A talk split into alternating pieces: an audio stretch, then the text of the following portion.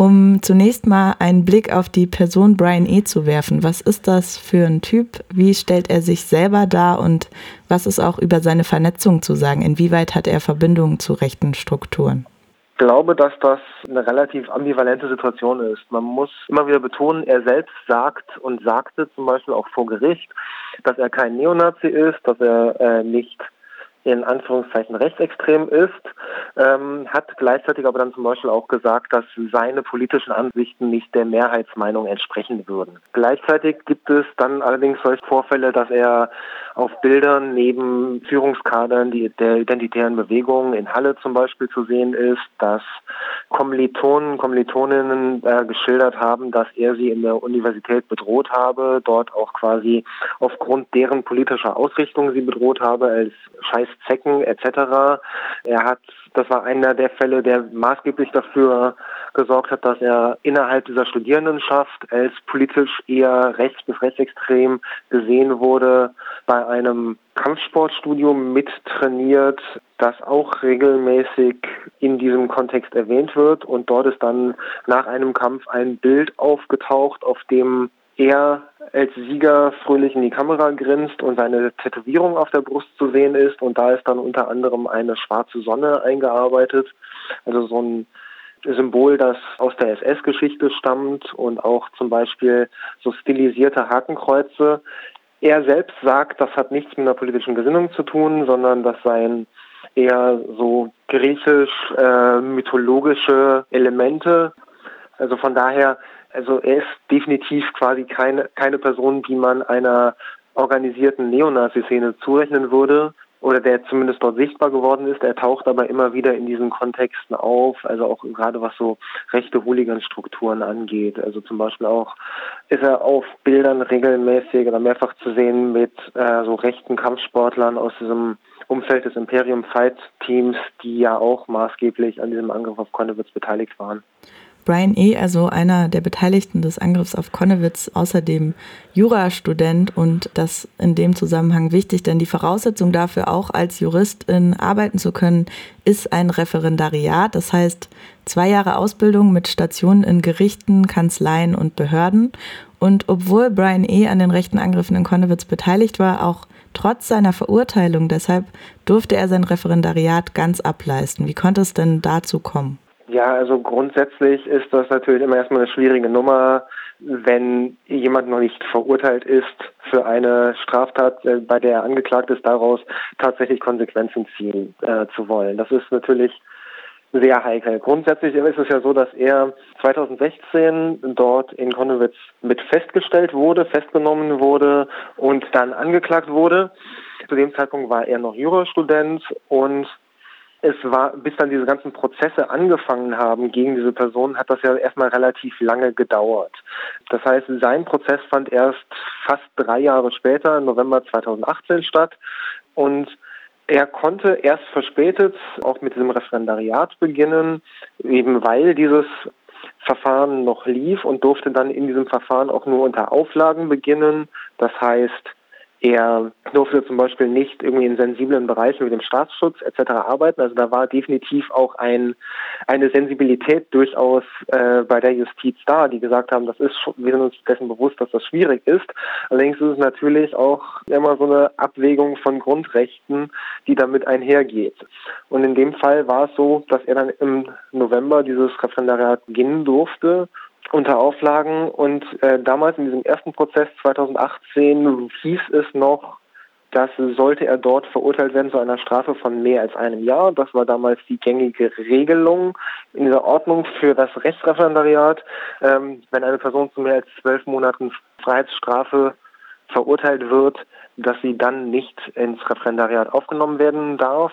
Bei ihm war das unter Vorbehalt erfolgt und er wurde dann auch verurteilt zu mehr als zwölf Monaten in diesem ersten Prozess. Ja, aber da er dann halt natürlich Berufung eingelegt hat, wurde das nicht, nicht rechtskräftig und er konnte dieses Referendariat erstmal fortsetzen. Das heißt, es ist ähm, so eine Art Mischung aus Auslegung, also aus Paragraphen oder Regelungen, die so eine Auslegung ähm, ermöglichen und so eine gewisse Freiheit der Entscheidung auch noch beinhalten, wo dann eben an Stellen entschieden wurde, dass er eben das Referendariat beginnen und weiterführen darf. Ja, also in dieser, in dieser alten Fassung hieß es, also in der alten Fassung dieser Ordnung, die dafür zuständig ist, unter welchen Bedingungen man ein Referendariat beginnen darf, ähm, hieß es, dass wer zu einer Freiheitsstrafe über zwölf Monate verurteilt wird, der darf gar nicht ins Referendariat aufgenommen werden, also solange die noch nicht verbüßt ist. Und zusätzlich gab es die Regelung, bei wem eine solche Verurteilung in Aussicht steht, weil er gerade in einem Ermittlungsverfahren ähm, angeklagt ist, dem kann das versagt werden. Also es gab da grundsätzlich diesen Ermessensspielraum. Ähm, das das äh, Oberlandesgericht als Ausbildungsherr über diese Referendare hatte die Möglichkeit zu sagen, wir können ihm das versagen. Sie haben sich aber, wie Sie das sagten, unter Berufung auf das Grundgesetz, auf die Wahl der Berufsfreiheit dafür entschieden, dass er das erstmal beginnen darf. Auf so die Spezifik, dass es hier eben um eine rechtspolitisch oder rechtsmotivierte Straftat äh, geht, würde ich später auch nochmal eingehen und zunächst mal zu einer Situation kommen, die ihr in eurem Artikel beschreibt. Eine Szene, die irgendwie so beim Lesen ein bisschen an einen Krimi erinnert. Und zwar ähm, geht es um den Juni dieses Jahres. Da schreibt Brian E. eine Klausur zusammen mit 80 Studierenden der Rechtswissenschaften und mehrere seiner Kommilitoninnen äh, beobachten, wie Brian E. dann nach der Klausur in einen Transporter steigt und in diesem Transporter befinden sich schwarz gekleidete und mit Sturmhauben vermummte Männer. Dem Transporter folgt außerdem ein Polizeiauto. Was hat es denn damit auf sich und wie ordnest du diese Situation ein? Was genau das mit sich, äh, das auf sich hat, das kann ich auch nicht beantworten. Ich kann auch nicht sagen, wer diese vermummten Männer in dem Transporter waren, die ihn da abgeholt haben. Ähm, also mehrere Augenzeugen, Augenzeuginnen sagten, dass, dass sie davon ausgehen, dass das Bekannte von ihm waren. Ähm, dazu kann ich halt weiter nichts sagen. Ansonsten ist es so, was diese gesamte Geschichte mit dem Polizeiauto angeht, dass das ähm, der Staatsschutz des LKAs uns halt erklärt hat, dass Brian E. dort bekannt sei. Und auf die Frage, ob er denn Personenschutz erhalten habe, äh, haben sie dann auf ein laufendes Verfahren verwiesen und gesagt, dass ihnen die Antwort auf unsere Frage verwehrt sei, weil dann das dahinterliegende Ansinnen ad absurdum geführt werden würde. So, das ist das, was Sie erklären. Was man da jetzt genau rauslesen darf, sei jetzt mal dahingestellt, aber grundsätzlich sagen sie halt, ja, wir wissen, um wen es hier geht und äh, ob er Personenschutz bekommen hat, das, dazu sagen wir jetzt weder Ja noch Nein. Also eine unklare Situation. Es bleibt nur Mutmaßung an dieser Stelle. Wir ähm, blicken jetzt nochmal auf die Strafverfahren, die eben den Angriffen auf Konnewitz, den rechten Angriffen auf Konnewitz folgten, die ja so zwei Jahre nach eben diesen extrem rechten Ausschreitungen beginnen, 2018. Es werden da auch bei Weitem nicht alle Beteiligten an ähm, diesen Angriffen äh, in Konnewitz angeklagt. Und nicht nur das, der Leipziger Staatsanwaltschaft zufolge wurden auch 76 Verfahren gegen 148 Beschuldigte, die eben von den Beteiligten dann angeklagt wurden, noch gar nicht verhandelt. Der Fall Brian E. weist nun auch über so eine Strafverfolgung der Beteiligten auf eine Art hinaus. Es geht ja noch um mehr. Es geht auch um die Frage, ob jemand als Jurist arbeiten kann, der selber an extrem rechten Angriffen beteiligt war. Und so vor dem Hintergrund eurer Recherchen zu diesem Fall, was gibt es denn zu sagen über den Umgang der sächsischen Justiz mit rechten Straftätern, vielleicht auch in ihren eigenen Reihen? Ja, das ist es ist natürlich eine schwierige äh, Einschätzung, grundsätzlich etwas über die Justiz eines gesamten Bundeslandes zu sagen. Also es gibt natürlich Stimmen, die gesagt haben, in einem anderen Bundesland wäre diese Ermessensentscheidung der Justiz, ob jemand, der in einem solchen Verfahren angeklagt ist, da sein Referendariat auch beginnen darf, wäre da anders ausgefallen. Ob das so ist, kann ich nicht entscheiden. Es gibt auch keine vergleichbaren Fälle, die mir jetzt bekannt wären. Und ansonsten ist es natürlich so, dass wir auch immer wieder in Sachsen Fälle gesehen haben, in denen die Justiz bei rechten Straftaten und rechtsextremen Gewalttaten nicht besonders von ihren Verfolgungsmöglichkeiten Gebrauch gemacht hat. Also sei es bei Ermittlungen zu diesen Übergriffen 2018 in Chemnitz, da wurden viele Verfahren teilweise eingestellt, auch wenn es darum ging, dass da Gewalttaten verübt wurden zum Beispiel. Aber ähm, das kann man natürlich nicht auf die gesamte Justiz an sich runterbrechen, sondern das sind in vielen Fällen ja auch einzelne Personalien, sei es ein Staatsanwalt, der da möglicherweise keine große Problematik sieht oder wenn man sich anguckt, dass jemand äh, wie ein hochrangiger AfD-Abgeordneter, früher Richter ähm, in Dresden sein durfte, dann kann man sich dann natürlich auch die Frage stellen, inwiefern solche Vorprägungen sich auch in juristische Entscheidungen äh, niederschlagen. Ich meine, es gibt jetzt auch einen ähm, kompletten Sammelband mit dem Titel Recht gegen Recht, in dem genau solche Fälle gesammelt werden. Und da gibt es natürlich auch verschiedenste Beispiele aus Sachsen, die das veranschaulichen. Die Verfolgungsmöglichkeiten nicht ausschöpfen, so hast du es gerade beschrieben, im Umgang mit rechten Straftaten. Ähm, da stellt sich halt die Frage, wie dem begegnet werden kann. Als Reaktion auf den Fall von Brian E. ist es nun so passiert, dass das ähm, sächsische Justizministerium die Zulassungsordnung für das juristische Referendariat verschärft hat. Wer Juristin werden kann, das soll nun strenger geregelt sein.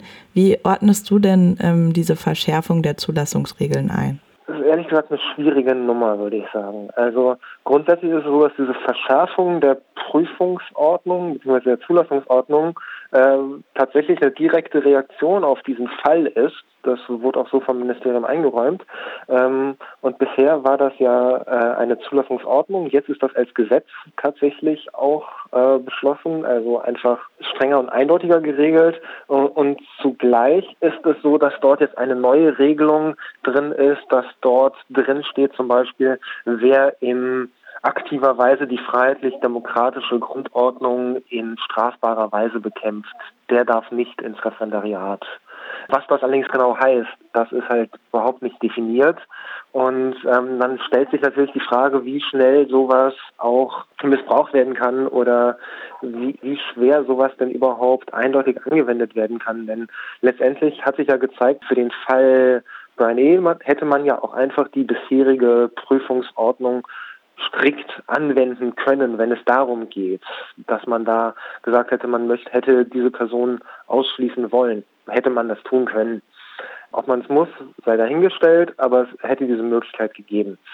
Und diese Möglichkeiten sind jetzt in der neuen Ordnung oder in diesem neuen Gesetz ähnlich geregelt. Es ist etwas eindeutiger, aber grundsätzlich hat man durch diese schwammige Formulierung des demokratischen Grundordnung bekämpfens ja so etwas, wie das so früher ja auch möglicherweise als radikalen Erlass diskutiert wurde. Und es ist natürlich immer die Frage, wie schnell kann das so quasi in das Gegenteil dessen umschlagen, was eigentlich damit gewünscht war.